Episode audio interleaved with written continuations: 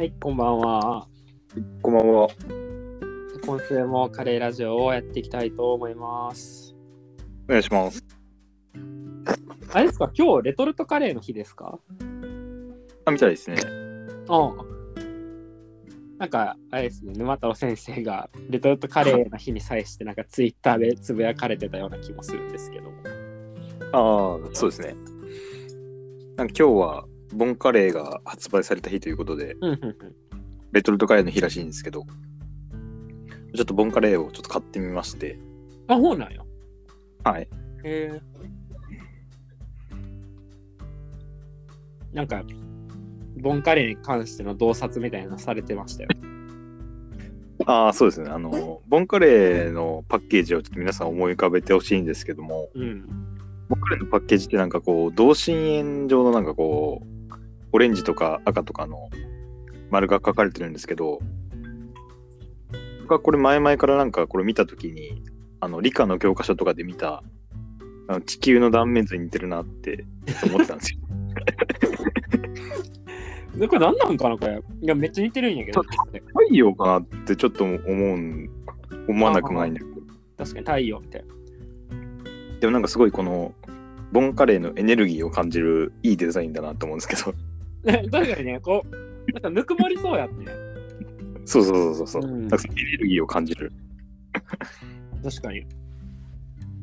なんかカイカイロ、カイロとかのパッケージにありそうな。こう地球の内側のそのママグマの熱みたいな。あれなんだよね。ボンカレー1968年の2月12日。うんうんうんもう意外と古い。そうですね。大阪らしいね。大阪中央区に本社があるみたいですね。え、食べたってこと？まだ食べてはないです。あ、そうなんですか。買ったってこと？買ってほど。ちなみにボンカレーの由来知ってますか？ね以前なんかカレーの名前の由来を探ることが大事みたいな話もしちゃって。え、なんかフランス語かなんかで素晴らしいみたいな意味じゃなかったでしたっけ？ボンって。詳しいね。え、そう、正解。あのフランス語の形容詞、ボン、良い、美味しいに由来する。うん。えーなんかボンカレーについて、一人暮らしの独身男性でも温めて簡単に食べれることから、独身男性のカレーという意味で、チョンガーカレーっていう案もあったらしいです。え、チョンガー？ンガーってなんだろうフランス語で。ボンカレーのが良さそうですね。チョンガーは、あ、独身の男を言う俗語。えー、あ、なんかでもちょっと差別用語みたいな感じらしいね。ああ、それは良くないですね。チョンガーカレーかボンカレーか。ええ面白い。でですね、あ今回のテーマなんですけど、はいえ、もうボンカレーいいですか？僕はもうもういいです。いいです。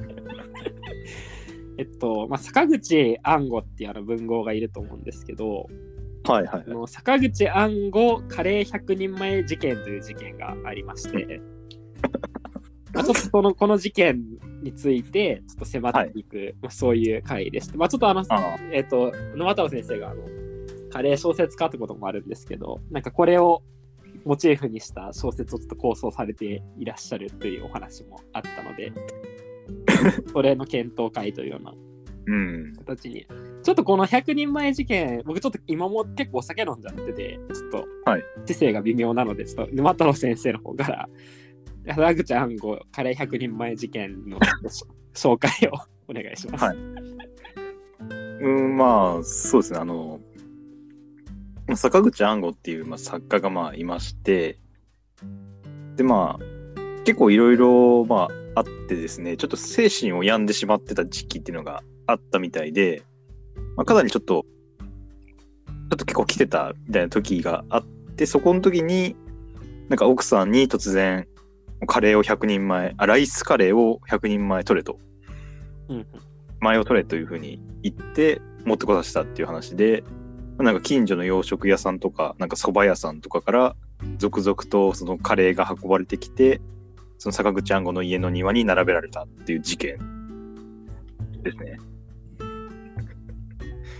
いやー、なんかあれらしいね。調べてると、うん。坂口安吾の奥さんが、まあ、被害被害者と言っていいと思うけど、坂口道夫さんのうん。「クラクラ日記」っていうなんか書籍化されたらしいね、日記が。で、そこに書いてるらしらしい。ああ、そうなんですね。で、クラクラ日記が原点で、うん。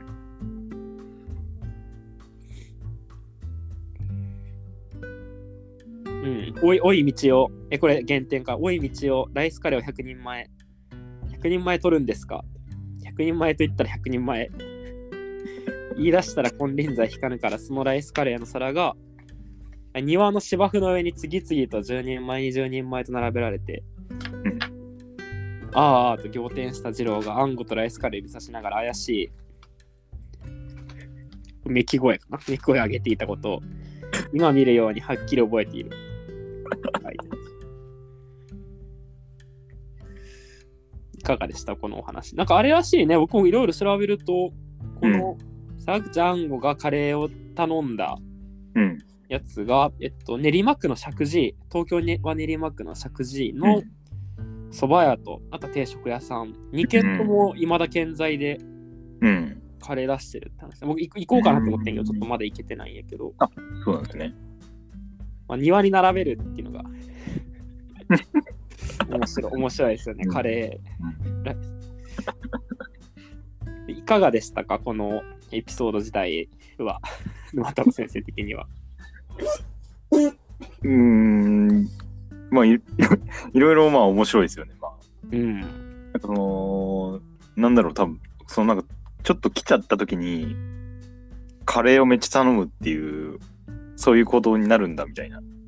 うん。どうしたらそうなるんだろうなみたいなうんところとか。なんでなんかな？別に、なんかとりわけ？うん。カレー好きだったみたいなわけじゃなさそうやしね。うん。まあなんかそういう話なんですが。でちょっとこれをうん。小説にというところが、サグチャンゴを、うんえー、サグチャンゴとカレーっていうのをテーマにした。どう、どう？坂口安吾、僕あんまりちゃんと読んだことがないんやけど、うん。沼太郎先生は割と読まれてたりするんですか？僕は、あのー桜の森の満開の下とか、はいはいはい。っていうか、あの、まず最初にその坂口安吾っていうのを知ったのは、あの、我々もよく話してる森見富彦、はいはい。あなんかあの、えっ、と、新、新尺、新薬走れメロスでしたっああ、新尺走ればですけなんかいろんな、その、なんていうかこう、名作、うん。走れメロスとかそういう名作を自分でアレンジして書いてみたみたいな、うん。そういう本があるんですけど、その中で、桜の森の満開の下っていうのもあって、それを読んで結構、あ、いいなと思ったんで、元のやつどうなんだろうと思って読んだっていうのが最初ですかね。なんか覚えてないけど、どんな話？それなんか割といい小説ってうん。聞くんやけど、え、ど、どっち？桜の森の満開の人だっけ坂口安吾のやつ。坂口安吾の方よ、もちろん。坂口安吾の方は、なんか、盗賊が、その、なん女を捕まえるんだけど、はいはいはい。なんかその女に惚れて、なんかその女がちょっと変な女で、なんかすごい、人の、人の死体を使って、すごい人形遊びをするみたいな、ちょっとやばい女。ああ、はいはいはい。なんかそれに惚れちゃって、で、次々人を殺しちゃうみたいな、えー、やばい話みたいな、あ、そうなんや。なんだったと思うんですけど、へえどんな人なんかな、サグちゃんって。うーん。どんな人なんですかね。意外となんかこう、イメージでは、いや、僕もなんかさっきちょっと彼女にうん。いろいろサグちゃんごつって聞いてみたら、なんか割とその太宰みたいな、うん。まあちょっとめめしいというか、なんかちょっとこうななんか悩んでぐちぐちみたいな、割と、なんて大半的？大敗的大敗的な、ああ、うんうん、そういうタイプの人らしいよね。なんか。あ、でも僕もなんかそういうイメージで、ああ、えなんか、堕落論とかももうちょっと読んだことがあるんやけど、もう覚えてないね。あんま面白く面白くなかったんだと思うけど。えうんあれやんね。だから、うつ、うつ、うつだったんだよね。だから、そのカレーを頼んだ時とかは。うん。なんか、え今そのさ坂口道夫さんのクラクラにうんちくま文庫の Amazon レビューを見てるとトップレビューが結構うまくまとまってて窓から飛び降りたり裸で丸太を持って走り回るそんな薬物中毒になった暗号に振り回される異常な生活の中でも著者の人柄かユーモラスで陰鬱な感じがせず正確に記すというよりもあくまで記憶に鮮明に残っている楽しいことを中心に描いている素直さが印象に残りましたってことで。多分なんかこのカレー100人前事件もそのおそらくその薬とかですごい狂ってたさわけで大大変苦労したんやろうけどこの奥さんがその中でも面白おかしく思い出せるエピソードとして書いてるってことなんやろうなっていうのはうん思いましたね。うん。はい、じゃあちょっと本題で、まこれこのこれを元にちょっとまた先生がどういうふうにこう小説にうん。していくかといううん。とこなんやけども、うん。まずどうなんですかね個人気になるなぜカレーなんだろうっていうはい。そのそば100人前でもいいわけだなんでカレーにして、なんでカレーやってんかなっていうのは多分このクラクラ日記にも書かれてなくてうん。なんか割と肉付けれるんじゃないかなっていう気もしたんやけどこうん。こら辺はどうですか？どうかね。まあとりあえずまず坂口安吾がどうだったかちょっと一旦置いといて、一旦置いて、うんカレーにすごい囲まれたいみたいな、そういう願望ってあるかなみたいな。ああはいはいはい ないえ ある？ないわ。なんか隣でないって言ってますけど。ないらしいですね。え いや、ちょっと、ちょっともうちょい粘ってよ。なんか前、あのー結構前の話なんですけど、あのー草で酔うみたいな話あったじゃないですか。ああ、雑草で。これあれやんね。このラジオでもやった雑草で酔う。うんうん。なんかそういう感覚で、そのカレーの、こう、スパイスの香りみたいなのにうん。酔うことによって、みたいな。はいはいはい。あ、ちょっとくらああれかその、薬物の延長みたいな、その、沢口が、ああ、それいい方向性やね。だから、その、薬をやってて、この時の坂口安吾が。で、その延長線上で、カレーを、カレーでなんかトリップしようと。その香辛料でみたいな。ああ、なるほど。そういう方向性はあり得るね。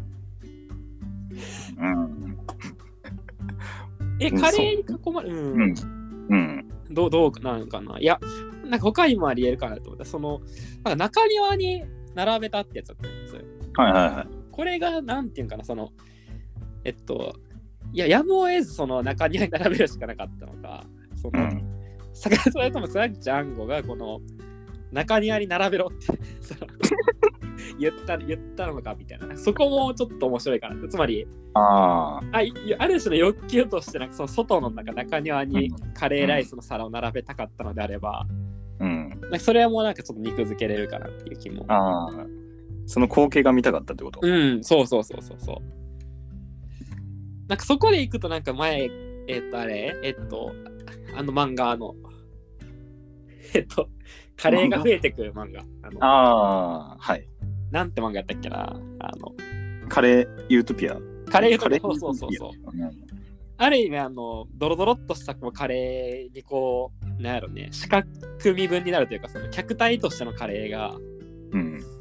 その主体にこう侵食してくるような、その世界からカレーが溢れ返ってるようなイマージュみたいなやつがある程度普遍的なものだとするならば、なんかちょっとこう、田んぼみたいな感じで、そのカレーみたいなのを、こんな感じに敷き詰めて、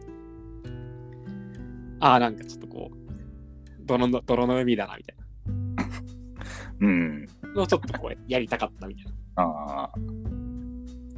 っていうのがちょっとあるかなみたいな。確かになんかその視覚的な刺激を求めてたっていうのはなんか、ありそうな気もしなくもね。そうそう、うん、ちょっとあるよね。うん。なんかあとは、えっと、なんか 10, 10人で食べたらしいよね。ああ。うん。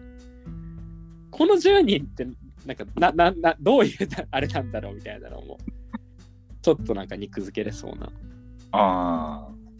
気はしましたね。うん。どうなんかな？カレー好きやってんかな？さ坂口あんこ自体は。どうなんですかね？わかんないな。え、どうすか他にこうなんか小説にしていくにあたって、うん。なんか、ここは掘り下げた方がいいんじゃないかみたいなところがあれば、この100人前事件に関して。うん。まあ、100人前来たのが、ああ、はいはいはい。確かにね。こう100人前頼めってそう奥さん言われた奥さんは、それをどう処理したんだろうな、みたいな。確かに確かに。なんかでも、いわゆるあれらしいよね。その、40人前ぐらいしかこ来なくてみたいな。なんかそんな話。うんうんうん100人前来なかったみたいな。それは100人前くださいって頼んで40人前しか来なかったのか、いや、20ぐらい言っとけば多分いいんで、みたいな感じで言ったのか、みたいな。確かにね。ああ、でもそれは、奥さん側にとってはなんかどっちや、どっちやってんかな。まあ、でもなんか、なんかこれ見た限り、限りいろいろ僕もブログみたいなんで、このエピソードは拾っていったけど、なんか奥さんはなんかさっきも言ったその言い出したらキリがないから、うん。ダグジャンゴの方は。うん。で、なんかそれをお店の方には100人前って言ってたっぽいんよな、どうやら。ああ。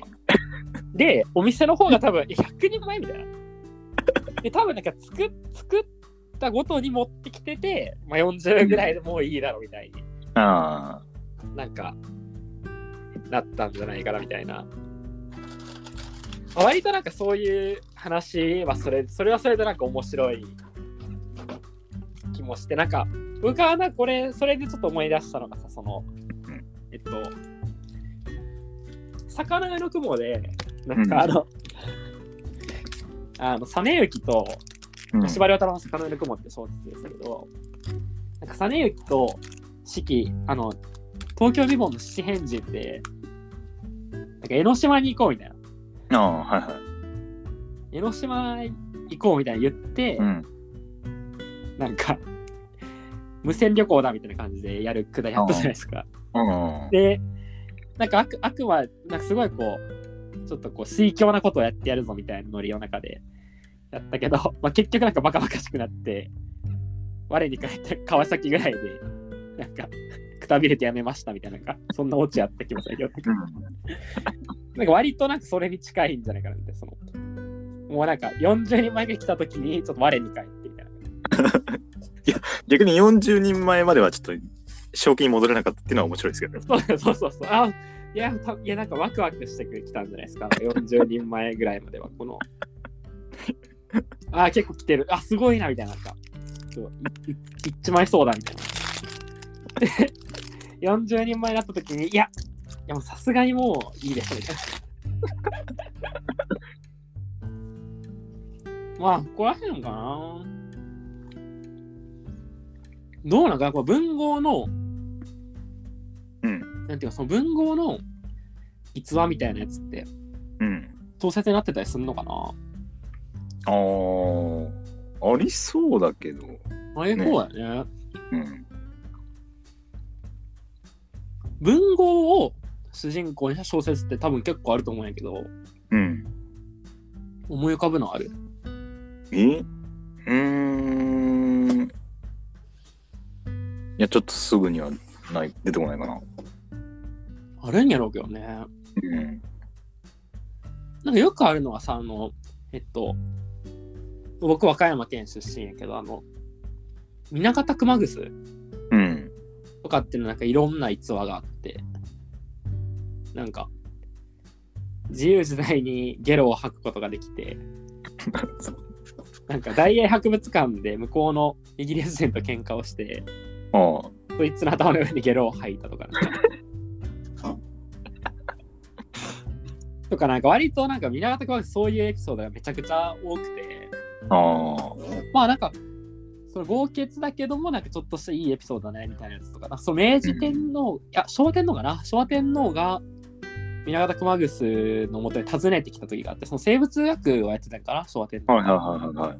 で、年金を、年金のなんかまあ模型みたいなやつとかを、うんあの明治天皇にこう献上するみたいな時に、うん。普通なんかその霧に入ったような立派な入れ物で送るところを、うん。宮方君はその自分が採集に使ってるなんかそのキャラメル箱みたいなやつに入れ入れて、うんまあ普段からそうそういうの使ってたらしくて、うんでそれを献上してなんかその周りの人はえなんかそんなんで大丈夫なんて思ってけどなんかそれを昭和天皇が痛く喜んだみたいななんか なんか割と宮方熊楠エピソードみたいなやつはなんか見るところによると結構小説になってたりとかうん。にソースになったりとかうん。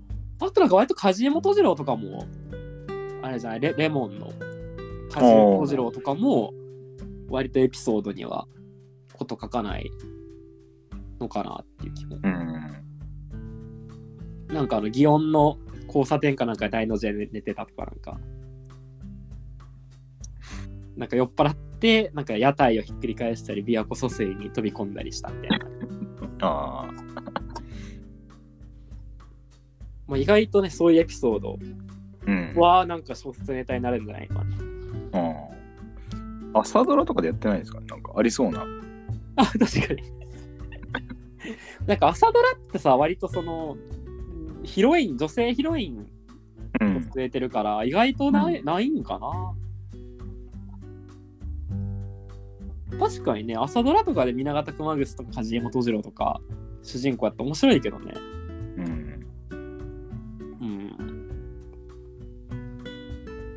そういう意味ではやっぱ僕、あの、魚屋の雲うん。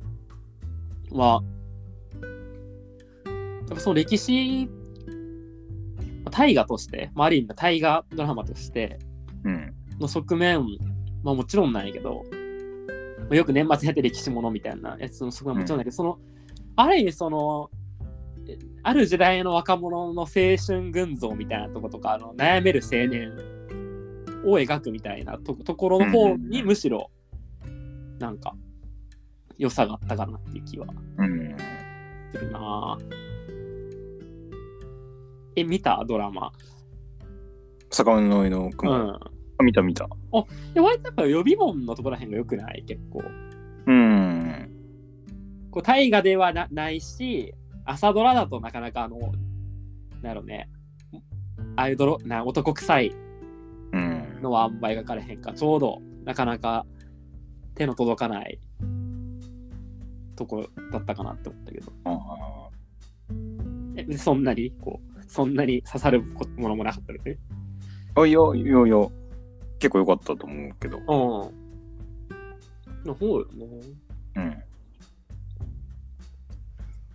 てとこで、まあ、今回のサーグちゃんを小説にするのはですけど、なんかまた先生的にこういうのを小説にしていくときに普段どういう手順で考えられてるんですか？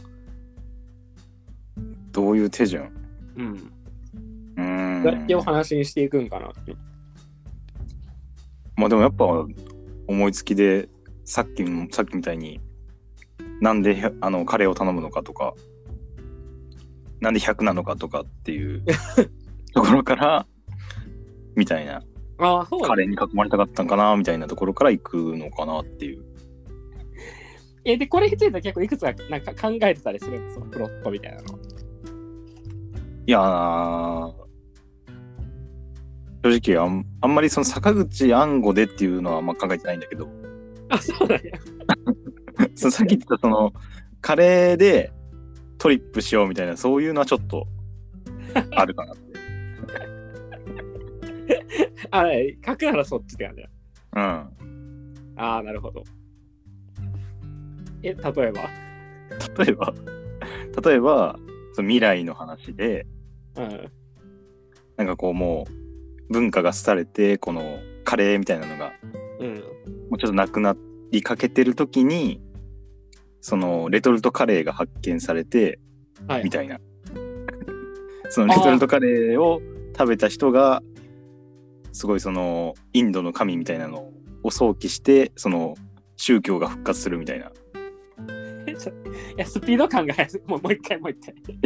めっちゃ未来ね。めっちゃ未来の話。めっちゃ、え、でカレーは文化とかもうカレーもないしその宗教とかももうない。あ、なるほど。もう滅んじゃったんだけどそのレトルトカレーが発見されるんよ。うん。でそのレトルトカレーを食べた人がすごいそのトリップしてそのインドの神みたいなそういうのと交信してはいはい、そのはい。宗教が復活するみたいな。なるほどねあ、カレーがつないでくれるんよね。その、そうそうそう。一回断絶した文化がそのレトルトカレーによって復活するみたいな。あ、で、あ、そういうことね。だからレトルト、あ、うまいね。だからその、生きた化石になり得るってことね、レトルトカレーは。あ生きたカレーとしてのレトルトカレー。うん。やっぱそのさ、貯蔵が効くっていうのはある意味そういう可能性持ってるんやろうなっていうのがあって、なんか、ワインとかやったらさ、はい何年ものレトルトカレーみたいな。あ、何年もののワインみたいな。やるやんか。レトルトカレーとかでもワンチャンいけるかもね。何年もののレトルトカレーみたいな。うん。保存効きそうやし。自分の誕生日のレトルトカレー食べるとかなんか。ああ、なるほどね。タイムカプセルみたいな感じでレトルトカレー、レトカレーをレトルレトルトパウチでこう 保管してると。あ、なるほどね。あ、でもある意味タイムカプセルよね。そのし宗教が再びうん。カレーを食べることで出てくる。なんか割と最近その沼太郎先生の小説はなんかちょっと筆が滞ってるようにも見受けられるんですけど。うん。いや、一応、何かしら書いてはいるんだけど、まあ出してない感じですね。書いてはいるんや。書いてはいる。え、何を書いてんの？あその、今言ってたやつを、あ、そうあ あ、レトルトカレーによってその、うん、あれか、保存されるやつ？保存されるやつ。ああ、はいはいはい。でこれはちょっとまあまた、完結の目処が立ったらまた公開しますんで。ああ、え、大体ボリューム的にはどれぐらいになる予定なのそれって。今結構いくかなっていう。あ、マジで？うん、あ、1話完結じゃないけど、割と。あ割と。ああ、マジか。え、楽しみやな、それ。え、坂口あんごは？僕、坂口あんご。坂口安吾は、坂口安吾はもう、良くない？え音のストーリーが面白いから良くないっていう。いや、でも割とせせっかくさ、最近、その、沼田先生はあれそれ割と妄想癖でやってるけど、はい。せっかくその日本史学徒なんだから、うん。僕がね、ちゃんと参照してるクラクラ日記とかも読読んでくださってたと思ってたんですけど、あ、歴史小説を書けってこと？あ、僕そうそうそう、僕は、僕が要求してるのは、それ、そっち、その、もうちょっとこう、沢口あんごの日記とか、ああ。奥さんの日記とかから裏付けて、あり得る。で、だ多分かなんでカレーなのかまでは書かれてないから、その、うん。少いくつかこう付け加えた上で、その、あ逸話として面白い。なアイデアとしてはもう面白いんで、その沢口あんごのエピソードは。だから、うんこれを、でもまあ密度としてはもうちょい密度で書きたいわけじゃないですか。そのクラクラ日記がその断片がエピソードとして書かれてて、まあ、それをこうもうちょっと密度、当時の沢口あんごはどういう生活をしてて、うん。こうこうこういう中である日、こういう事件が起きて、うん。でなんでカレーかとこうで、で、なんで40人まで辞めたかというとこうこうこうでみたいな。なるほどね。確かに。わかった。確かに資料はあるありそうだし、うん歴史小説にできそうな気は今してきた。そうそうそうそう。うん。なるほど、なるほど。それそれそれそれそれ。そのそういう意図がわかった。そうそうそう、そういう、そうですよ、そうです。それだから、ね。そう、だから歴史小説じゃなかったら僕が書きますから。そうですね。あの歴史小説としてやっぱきっちり書いて。で、割となん、なんていうんかな、その、いや、これよくわかんないですけど、あの、沢口安吾を、えーなんていうかな、その、主人公にしたうん。小説ってことにしたら、うん。なんかカレー小説っていうジャンルでやりつつ、かつなんか割と純文学いけるんじゃないかみたいな。純文学あの文芸誌とかもいけるんちゃうかってそのなんかそっち側もでもなんかちょっとこう読んでもらえる可能性あるんじゃないかなみたいななんか気もしえでもて。これ相当力を入れてやらないとそうね。面白くならないですよ。まあだからちゃんと裏付けてやってほしがったなっていう。うん まあやってほしいなっていうかちょっと。まあこ今年中ぐらい、ね今年中ぐらいには。うん。その奥さんの日記って普通に結構手に入りやすい感じなんだ。あ、クラクラ日記。うん。クラクラ日記ってなんなんだろクラクラって。えー、クラあ、売ってる売ってる文庫で、普通に990円とかで。うんまあ、それと、あとまあなんか、坂口安吾のなんか電気的なやつと、そうね。うん。まあ、あとは取材もできるんじゃない？その練馬区の。はいはいはい。あまあの、作者が出てくるパターンのやつね。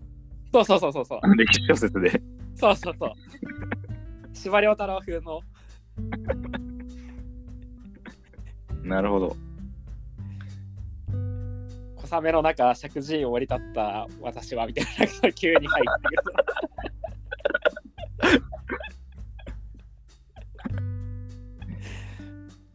ちょっとその、あれやんな、おかみさんとのやりとりみたいなやつやつが結構長めに入ってくるやつ。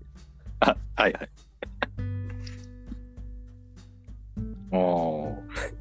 いいけるね。一見、えどうぞ、モチベーション的には、なんかこう、書きたいなって気分は。今ちょっといける気がしてきた。ああ、よかったよかった。まあ、ちょっと今年中に完成させてほしいかな。だからこの、この事件が起こった当時の坂口安吾の小説とかを引用すればいいんでしょそうそうそうそうそう。意外とでもそういう小説ってあるよな、割割と。うんその文芸誌とか読読んでると。うん。まあ割と文学好きには、なんか、いい、いいんじゃないかな。うん。まあこれおすすめ。おすおすすめ。まあ僕が僕が読みたいので書いてほしい。ちょっと明日図書館行ってきます。いいっすね。クラクラクラってなんなんかな？な、なんなんですかね？えー、なんかね、なんとか語やったらしいわな。へー とか語やったし。あまあちょっと、うん。それで、芥川賞を。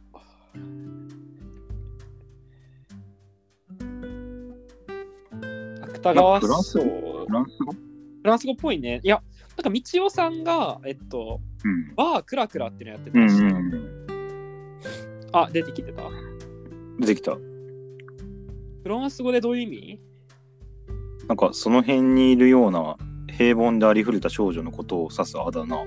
え女性のあだ名みたいな。ー、うん。バーの名前っぽいね。うん。バークラクラも今まだやってんのかな？え？あいや、違うな。えっと。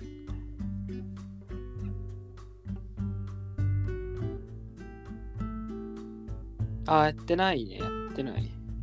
なんかバールパンっていうなんか、うん。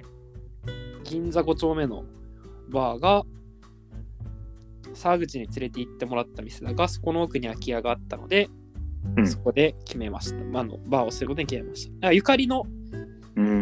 バーが、ね、ルパンっていうのはここもだから取材できるね。うん。意外とあるっていう。当時のカレー屋も含めて。あれですからね芥川賞公務員でしたからね今回。芥川賞。え、どうですか、うん。今回公務員が芥川賞を受賞されたということで、ちょっとこう、うん。モチベーション、あの中尾先生もの公務員だと思うんですけど、普段は。なんかこう、触発、公務員、公務員作家としてはなんかこう、なんか感じるものみたいなのあったんですか？いや、副業来て大丈夫なんかなしか思わなかったですけどね。大丈夫なんかね？あれってやどうすんのかなと思って、確かに。やめるのかなみたいな。えでも一応現職でやってるんですよね、今も。なんか原則でやるっぽいよね。なんかあれやんね、うん都内の区役所で働いてるらしいね。え、例えばですよ、沼田先生が、公務員、今公務員しながら、芥川賞を作家になったら公務員辞めますか、やめるんじゃないですか。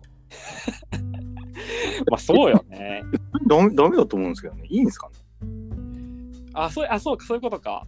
その副業にならないのかなって。いやーな、なりそうな気もするけどね。うん。芥川賞といえば、あの西村健太と、はい。あれ西村健太とあの石原慎太郎が相次いで、はいはいはいちょっと沼太郎先生から正式に声明を。どういうことですか？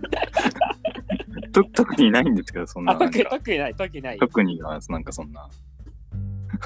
なんか YouTube にさ、沼あの石原慎あこの今回、その両方結構相次いでなくなっちゃって、うん。で多分その2人とも2人のことが好きやった人が違法アップロードで、そのあの西村健太と石原慎太郎の対談、うん。まあ、対談結構仲良かったやんね、だから2人。うん。対談が出てて、うん。すごく良かったのでおすすめです。西村健太とか、なんか本当になんか肉体労働、ひその日、日日雇いみたいなのをずっと暮らしてやってて、うん。で芥川賞を取ったことで、やっと貯金ができたみたいな人なのね。うん。でその時の対談ではなんか、すごくいい小説書いてたのに、なんかお金持ちに、お金持ってから一発目の小説がつまらなかったっていうか、石原慎太郎に言われてましたけど。まあちょっと、また初の歴史小説を完結させるという。初やんね。初、完結はしてないって感じやんね、歴史小説。ししたことはない。ああ、うんじゃあそそこは、うん。ちょっとリスナーの方にも楽しみにしていただければなと思います。まあ、って感じでちょっとフリートークだったんですが、はい。ただあともう一個いいですか？あの、はい。ツイッターでまた今回も今週もアンケート調査をああ、はい。やりまして、はい。これあれですかね、沼藤先生も投票はしてくれた？あの、あれですよね、朝カレーの。あ、そうそう。あ、しました。明日がありがとうございます。えっと、どういう、えっと、調査を行ったかと言いますと、なんか朝カレーっていう言葉もまああると思うんですけど、うん。朝カレーを食べるっていう表現がうん自然か、まあ、不自然かうん。っていうアンケート調査で、うん。まあ、結果は自然であるが56%、うん。まあ、不自然やや不自然であるが44%ってことで、うん。まあ、前回のあのココ一番屋のアンケートと同じように、なんか結構割れる展開ですよ。なんか意外と、うん。えーき拮抗した結果に27票投票いただいてるんですけれども、うん。僕は割とやや不自然に1票投じてるんですが、うん。また先生はどちらに？やや不自然。やや不自然。ああ、じゃあ我々2票は。はい。で、まあ、朝カレーを食べるっていう表現うん。がやや不自然だという直感するっていうのは、うんなんかどういうのに由来してるんだろう。でも、まあでも、一方、ある意味、その56%は自然だって言ってて、うんこ。の直感はこう何何に由来してるんだろうっていうのが、まあ気になるわけですが、うん。どういうふうに見られましたか？うん。なんだろう、朝カレーを食べるっていうのは、なんか朝カレーっていうカレーがあるみたいな、そのカツカレーみたいな感じで、朝カレーっていうものがあるような感じをしてしまうんで、ちょっと不自然かなって。はいはいはい。え、食べ物じゃないってこと？朝カレーは。朝カレーという食べ物ではない。朝カレーと食べ物ではない。うん。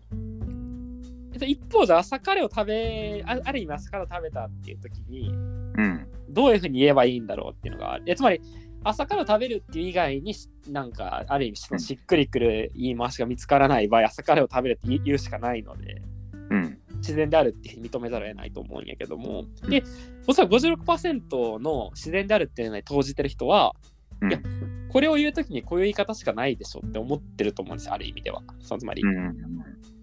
あ朝カレーを食べるって、まあ、そその時はそういうふうに言うしかないと思ってると思うんやけど、うんなんか沼田先生的にはじゃあ朝から食べるが不自然なのであれば、それを回避しながらどういうふうに言うのかっていうのはうん。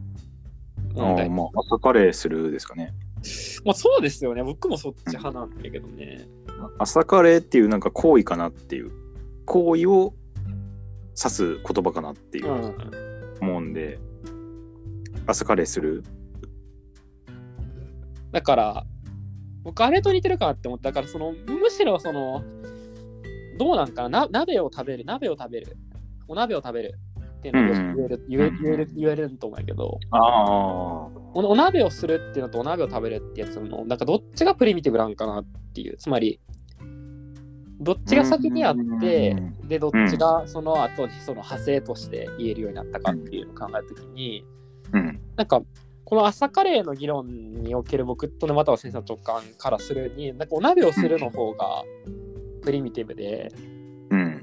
でお鍋をする、お鍋をする、それはなんか鍋料理のことやね。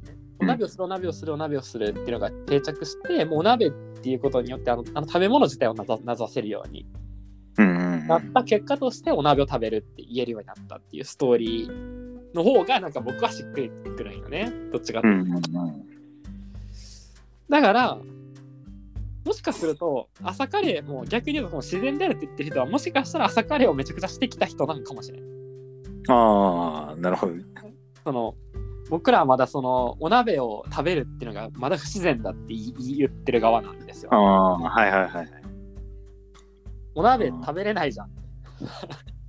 でも、ある意味そのお鍋、鍋食べたいって言った時に、いや、鍋食べられ食べれないよっていうやつがいたら、ちょっとやばいですね。そのうん。ちょっと仲良くなれないでその。え、何食べたい？って鍋食べたい？いや、な鍋、鍋食べるの？みたいな。うん。硬いよみたいな。うん。だからそれに似たあるしあへりくつっぽさはあるかもしれないなと思って、その56%確かにすると。うん。いや、朝カレーって別に食べるもんじゃないでしょみたいないうのは、なんかな鍋食べれないしって似てる似てる気があって。逆にだからその朝カレーをずっとしてきた人にとっては、あああの時食べるあれはもう朝カレーなんだよっていう、ね、定着してるうん。可能性があって。で、あの、僕がこの前見たいあの喫茶店だと、あの、モーニングでカレー選べるね、とこがあってはい。で、そこやっぱ朝カレーって書いてたんよね。うん。朝カレーセットみたいなの書いてて、うん。そしたらもうなんか定着してるわけやんか、その朝カレーするって。でも別に昼間出すカレーとは同じカレーやと思うよ、別に。ランチメニューのカレーと同じカレーやと思うんやけど、でもまあ、もうその朝に出すカレーはこをセットとしても扱ってるから、うん。もうメニューに朝カレーって書いてるんだよ、だから。うん。だからもうメニューとして朝カレーって書かれると、まあ、これって朝カレーなんだなって思う思うというか、だから以前の綿先生がツイートしてたその朝カレーというとその朝専用のカレーがあるみたいだけども、うんまあ、実際そんなことない。で、これは実際そんなことないんだけども、うん。まあ今みたいに例外的にそんなことあったりもすするわけで、うん。まあある意味その朝にカレー食べるってことが常態化すると朝カレーを食べることもある意味しっくりくるようになってくるっていうのはあるのかなと思って。思ったよりね、僕だから56%って多いなって思っちゃった。うん朝カレーを食べるっていうのはね。まあそんな感じですわ。はい。じゃあちょっと沼太郎先生のちょっとカレー小説に関するちょっとこ今年度の抱負をちょっと言ってもらい、今年か。今年。ちょっと抱負を言っていただいて締めていただこうかと思います。そうですね。あのー前回っていうかちょっと前にそのカレー屋はっていう、まだ書いてた小説をまあちょっと10万字ぐらいにして一冊の本ぐらいのボリュームにしたいっていう話を、まあ、してたんですけども。え、けども、けどもちょちょっと無理かなというえ、なん気でなんでがいりまして。山もうこすっても出てこないなっていう。あ、マジか。うん、ちょっときついかなって思い始めてまして、はいはいはい。とあの目標を下方修正させていただいて、あの、あの、菅沼区民全集その1として、あ合わせて10万字でちょっとお願いします。あ、ああ、え、あ、え、じゃあカレー屋は何文字ぐらいになる予定なの？カレー屋は3文字、3, 3万とかですよね、多分。え、え現状何何文字？現状、ちょっとちょっと待って、ちょっと待って。でも現状3万とかだったと思うんですけど、あカレー屋はと、あ、うん。あの、日本カレー昔話と、うん。これから書く、あの、レトルトカレーの話と、うん。坂口暗号。はいはい、はい。これで10万超ということで、一つ手を打っていただきたい。え、いカレー屋はでも増強版にはなるっていう見見立てでいいそれとも、い多少の増強はしたいとは思ってるんですけど、や、増強いるでしょ、カレー屋は。え、伊豆の話まではいかないって感じじゃあ。あー、伊豆の話、全書します。いやって、ああ、いやそう、全書した方がよくてよよくてっていう感じで、そうあのもったいないのが、その我々の会社で、その、はい。えっと、野藤先生が多分伊豆に関して明示的に語ってるのは、あの、伊豆るっていうあの、伊豆旅行に行った時のエッセイ、うん、あれ多分カレー関係なしで書いてるやつで、うん、あれもすごい定評悪いんやけど、うん。定評あるんだ。高容量なの、高容量の元寮生から定評はあるんだけども、と、あれだけはどうなの、えっと、伊豆ちっちゃいインド説っていうの、はいはいはい。開始に書いてくれたやつ。伊豆ちっちゃいインド説はまあ、インドと伊豆の関連って書いてて、ですごい短い、まあ、うんやつやんね。うん。だからなんか割とそのフォーマルに伊豆とインドって書いてるやつが割とああいうあっさりしたやつやから、かあれをなんかしなんか肉付けたやつ、うん小説？